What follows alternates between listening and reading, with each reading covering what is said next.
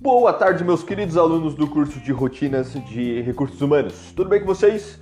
Aqui é o professor Felipe Leite, mais uma tarde de sexta-feira para dar continuidade ao nosso curso, certo? Hoje, como eu havia dito anteriormente para vocês, como eu havia dito ontem, eu sempre gosto de diversificar a minha metodologia de passar conhecimento para vocês, certo? Então hoje eu vou gravar esse podcast aqui, uh, porque eu sei que, pelo menos eu, gosto muito de ouvir esse tipo de plataforma, esse tipo de conteúdo e tudo mais. Eu tô sempre ouvindo, sei lá, o pessoal lá do Flow, do pessoal do Pod, do Podpah, do Jovem Nerd e tudo mais eu acho que essa é uma forma super interessante da gente bater um papo, da gente uh, uh, uh, deu passar o conteúdo para vocês de uma forma mais descontraída, de uma forma mais leve. Então, esse podcast aqui é como se fosse um bate-papo mesmo para a gente, obviamente, entender um pouquinho melhor os conteúdos, reforçar tudo que a gente viu durante a semana, mas também uh, uh, fazer isso de uma outra forma porque eu sei que aulas ao vivo por um longo período podem ser cansativas. Eu acho que essa diversificação de metodologia é super importante para a gente deixar essa aula mais leve, mais tranquila, certo? Então é isso aí. Uh, ah, antes de eu começar com a aula, não se esqueçam que você tem atividade para ser, que vocês têm atividade para ser desenvolvida, tá? Sobre planejamento de recursos humanos, planejamento do processo de recrutamento e seleção, certo? Ah, então, nessa atividade vocês têm que fazer o planejamento do processo de recrutamento, lembra? Que é atrair os currículos, certo? Divulgar a vaga. Você tem que fazer é, é, é um esboço também do processo de seleção. Quais serão os testes desenvolvidos, né? O, a, a, quais são os métodos que você vai utilizar para analisar as características daquele candidato, né? E você tem que citar também quais são essas características, certo? Então tem que definir quais são as hard skills que vocês vão exigir desses funcionários, quais são as soft skills que vocês vão exigir desses funcionários, tá bom? E lembrando que sempre alinhado essas hard skills, essas soft skills, tem as competências e as habilidades que precisam necessariamente ser desenvolvidas sobre isso, certo? Eu já dei um pitaco durante a aula sobre isso, mas eu vou dar mais uma introdução aqui, mais uma explicação para a gente zerar qualquer tipo de dúvida que tem em relação a isso. Lembramos que sempre que nós falamos de competências e habilidades, elas vão estar alinhadas às hard skills e às soft skills, tá bom? Então, por exemplo, eu preciso de um funcionário que tenha uma boa comunicação interpessoal, por exemplo. Ele tem que ser um bom comunicador. Ele tem que é, é, saber fa falar bem, saber ser entendido. Então essa comunicação interpessoal, ela é por si só uma soft skills, certo? Não é um conhecimento técnico, a gente não aprende isso na faculdade, certo? A gente vai aprendendo isso com o nosso desenvolvimento pessoal. Claro que tem cursos de oratória que dá para aprender você que dá para aprender a, a, a, falar melhor em público, mas em geral não é um conhecimento técnico que se aprende na faculdade. Então é, é uma soft skills, certo? Ah, então, quais são as competências e habilidades que eu posso desenvolver associados a essa questão de uma boa comunicação interpessoal, né? É, é uma das competências que, que nós podemos listar, obviamente, é, lembrando que a competência é, é, o, é, o, é o, o conceito geral que pode ser dividido entre conhecimento, habilidades e atitudes, certo? Então, qual que é uma das competências que eu posso exigir desse funcionário é, alinhado a essas soft skills de uma boa comunicação interpessoal? Dentro dessa situação, por exemplo, você pode demandar desse candidato uma comunicação assertiva em períodos de crise, por exemplo, né? Porque você observou que nessa vaga é, é, é tem sempre algum problema para ser resolvido, tem sempre um, um, um, um fogo para apagar, algo nesse sentido.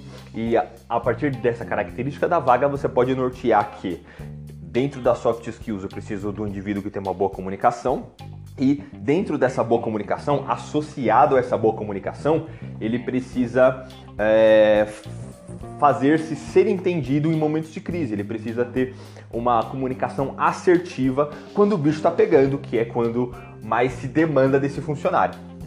Tá bom? Deu para entender um pouquinho melhor? Eu acho que era essa desse assunto que estava um pouco mais complexo de ser entendido. Eu acho que com as últimas aulas e mais uma explicação extra aqui, eu acho que a gente vai conseguir fechar redondinho esse conteúdo. Certo? Não se esqueçam que é dia 10, tá bom? Quarta-feira que vem, o último dia de entrega dessa tarefa, dessa atividade de planejamento de, de processo seletivo e recrutamento. Fechou, pessoal? Novamente, qualquer dúvida é só me chamar pelo, pelo Teams. Vou continuar de, disponível, vou continuar online para atendê-los durante o período de aula, certo? Então é isso aí, pessoal. Sigam com a aula.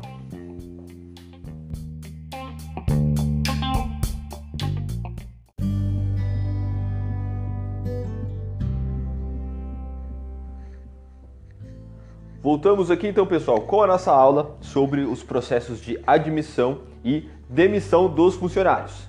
Beleza?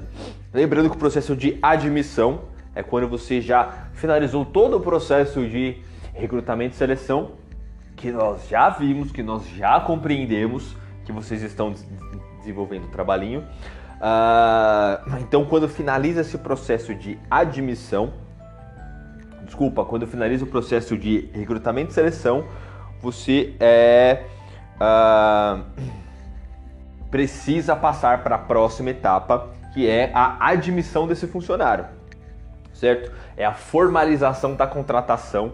Você de fato chama esse funcionário para dentro da empresa para conferir toda a documentação, tudo certinho. Lembrando que esse, processo de admissão ele tem que ser feito antes do início do trabalho desse indivíduo, certo? ele não pode começar a trabalhar uh, antes de fazer toda essa documentação. Tá certo? Essa documentação vem primeiro, o trabalho vem depois, certo? Isso é muito importante. Então, como é que funciona esse processo de admissão, professor? Ah, é, toda a documentação desse trabalhador deve ser a, a, a, reunida pela empresa para ter certeza de que todos os dados estão certinho, que tudo, tudo que vai ser re realizado pela empresa está alinhado com, com, com a legislação, está de acordo com o, o, o devido processo legal dessa contratação. Então, antes de tudo, tem que ser feito o exame médico, certo? Essa documentação também é composta pelo exame médico, certo?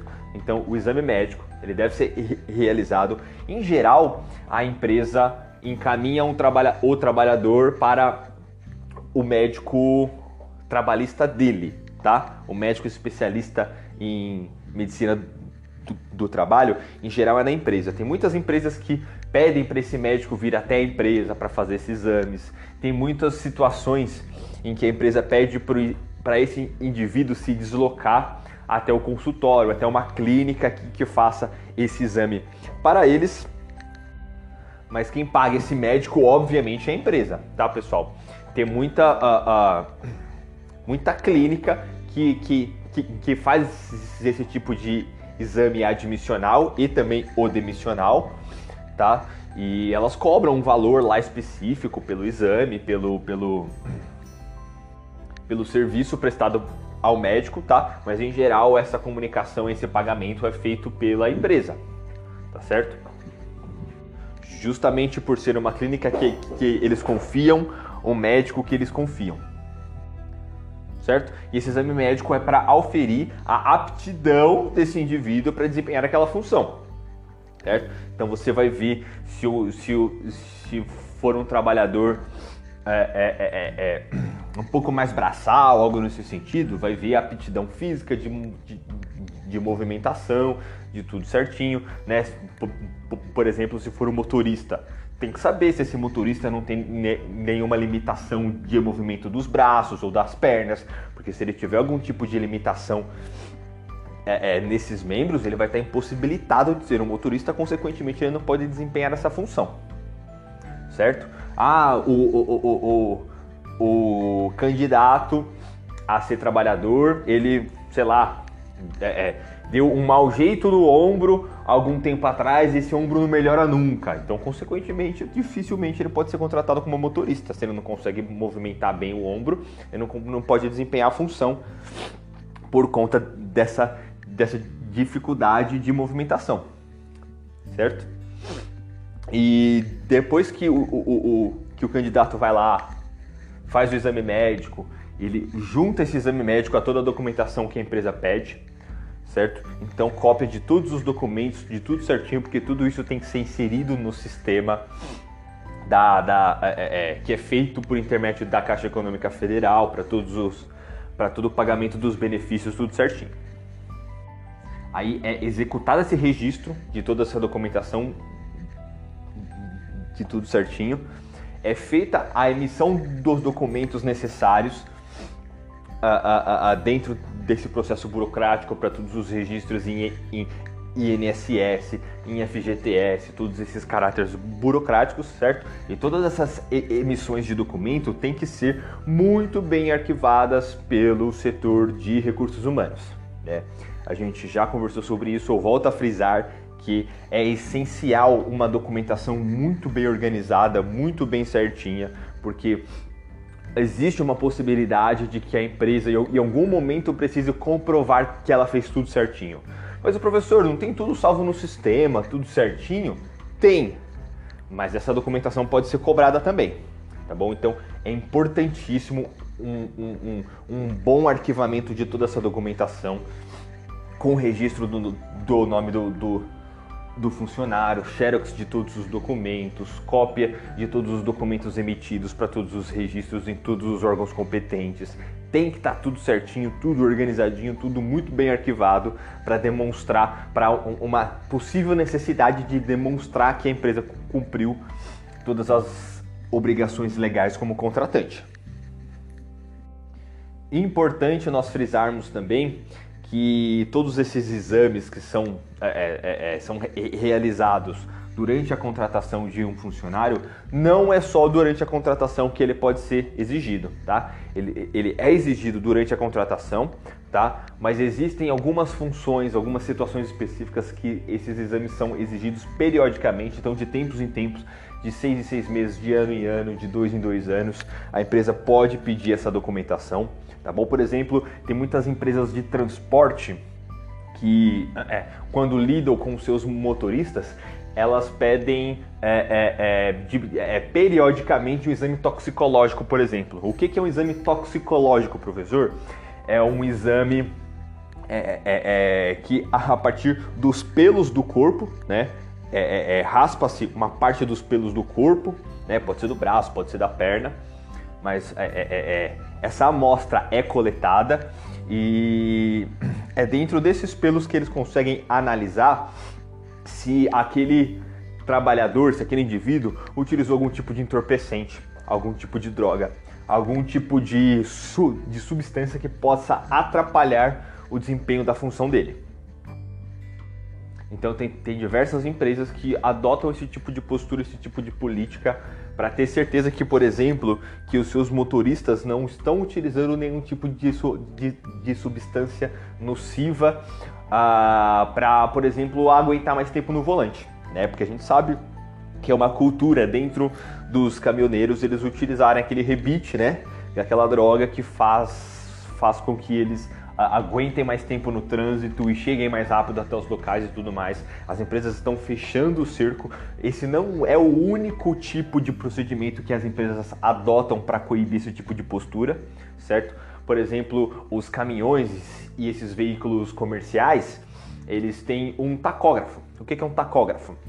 É um, é um, é um sistema eletrônico que uh, uh, registra toda a movimentação e velocidade desse veículo. Então, tanto é que, que tem uma legislação muito específica para esses trabalhadores que eles não podem dirigir por mais de 8 ou 10 horas por dia. Eu não lembro ao certo qual é o limite máximo que, que, em que eles podem dirigir por dia. Mas esse controle é feito pelo tacógrafo, um controle eletrônico que é ligado direto no módulo do, do, do veículo para auferir é, é, é, é, por quanto tempo o motor ficou ligado, por quanto tempo, é, qual foi a velocidade conduzida. Então tudo isso é muito cercado né, de todas as variáveis para fazer o cumprimento dessa legislação. Então, além desses exames periódicos, quando existe uma mudança de, de, função, obviamente, uma outra função é uma outra exigência, novos exames devem ser feitos. Né? Quando aquele indivíduo ficou afastado do trabalho por algum período, seja por doença, acidente de trabalho, enfim, é, é não é o período de férias, tá?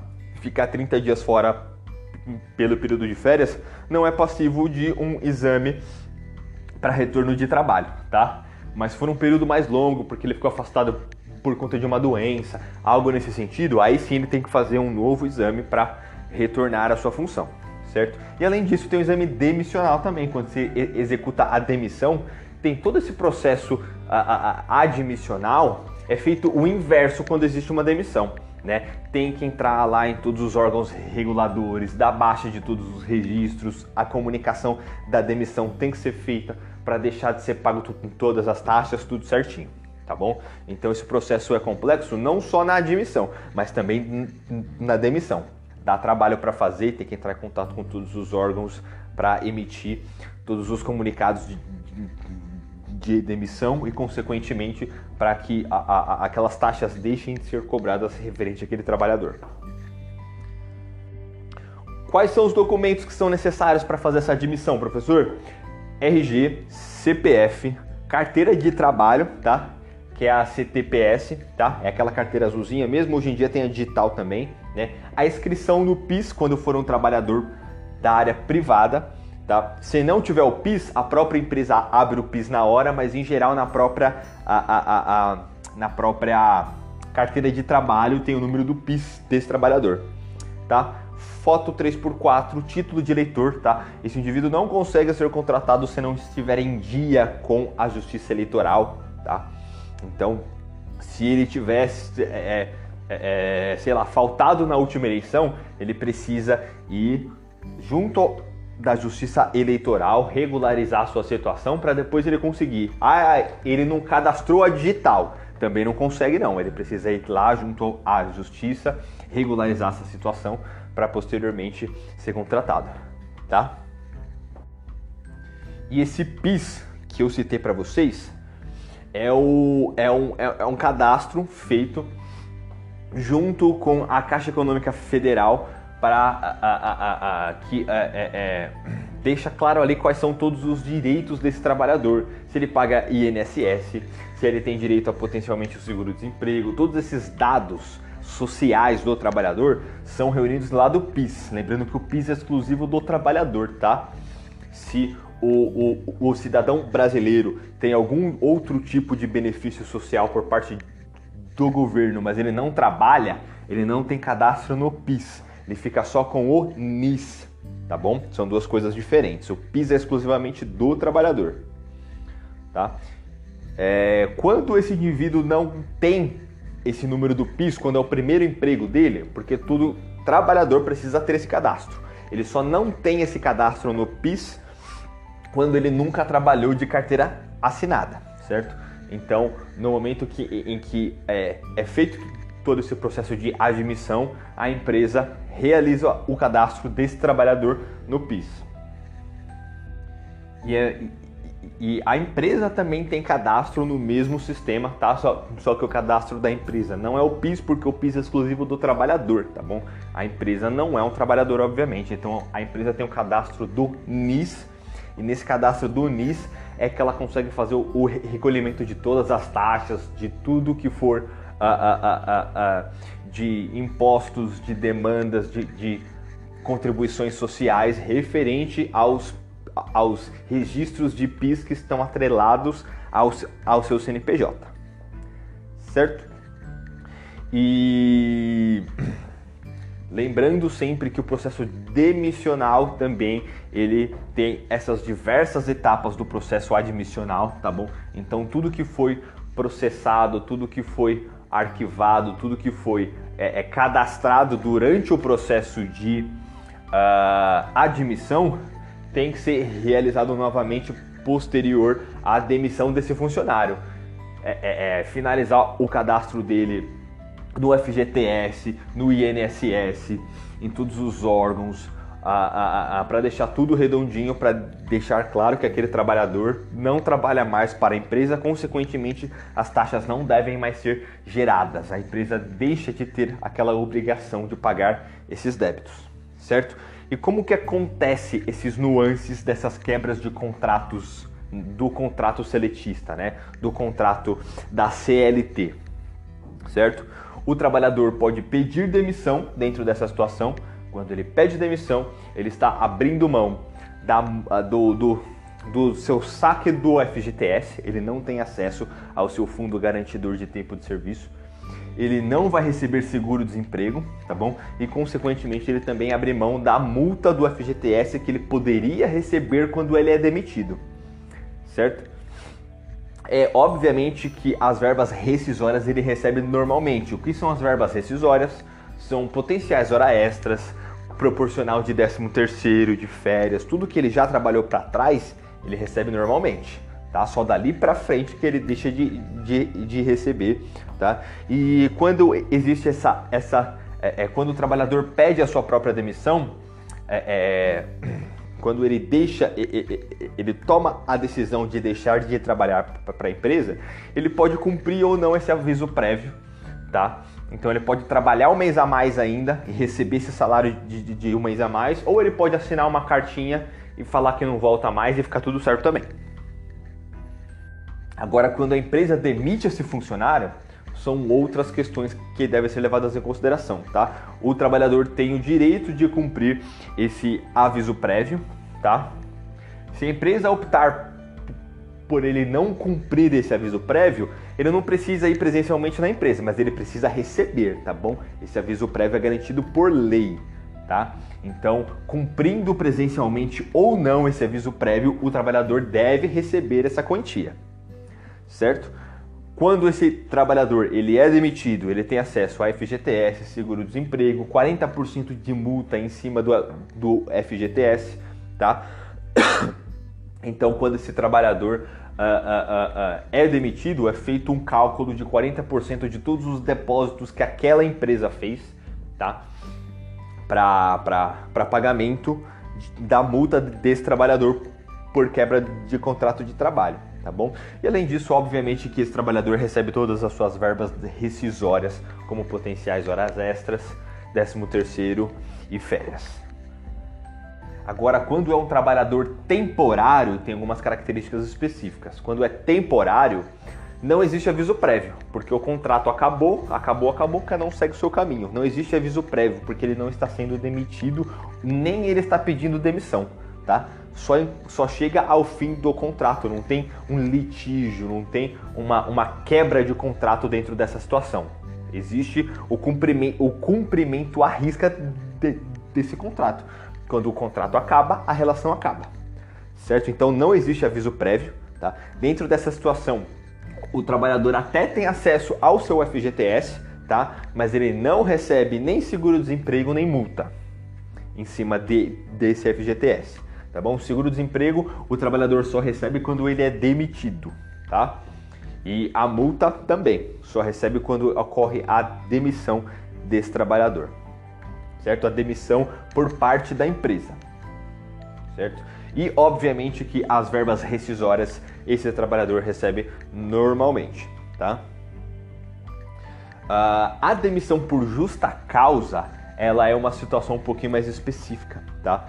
a demissão por justa causa ela, ela acontece quando algum trabalhador é, é, é, é, infringe uma lei específica dentro da empresa, quebra uma regra muito, uh, uh, muito impactante, digamos assim. Então, quando existe algum tipo de roubo, algum tipo de desvio de recurso, isso é passível de, de justa causa, algum tipo de briga dentro da empresa.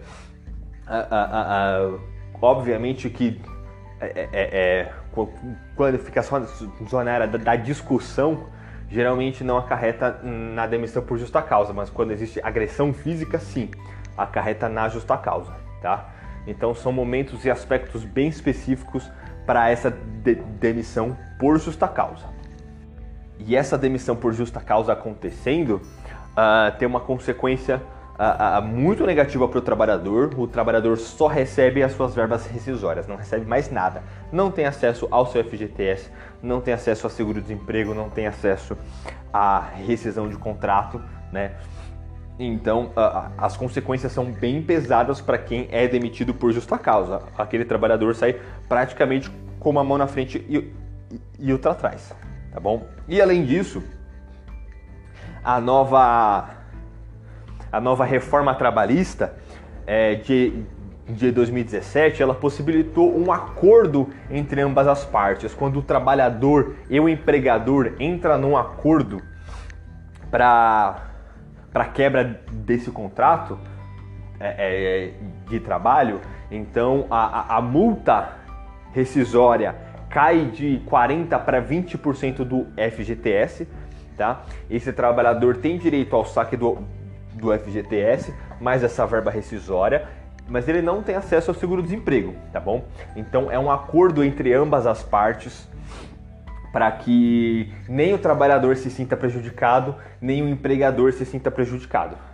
Tá bom?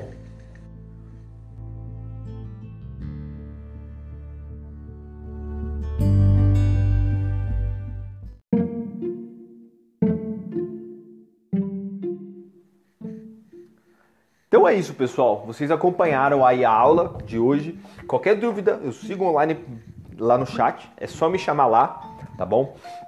Vou disponibilizar para vocês também o podcast que eu gravei com o Rodrigo, meu, meu amigo que mora lá no Canadá. Então ele vai contar um pouquinho da experiência, de como que é o mercado de, de trabalho lá, como, como funcionam as interações trabalhistas para a gente compreender um pouquinho melhor fora da, da nossa bolha brasileira aqui, tá bom? Então vou deixar aqui o link para vocês aqui embaixo para conferirem a aqui embaixo no post lá do Teams, tá? No post do, do do Teams embaixo desse link tem o próximo link que é com o podcast gravado com esse meu grande amigo que mora lá no Canadá contando um pouquinho da experiência e das interações trabalhistas dele lá. Tá bom? Então é isso, pessoal. Muito obrigado a todos pela atenção, pela paciência, pela colaboração. Uh, siga online para atendê-los mas nós entramos ao vivo na próxima, na próxima semana, na quarta-feira nós nos vemos novamente. Beleza, pessoal? Grande abraço a todos, um ótimo final de semana. Nos vemos quarta. Obrigado.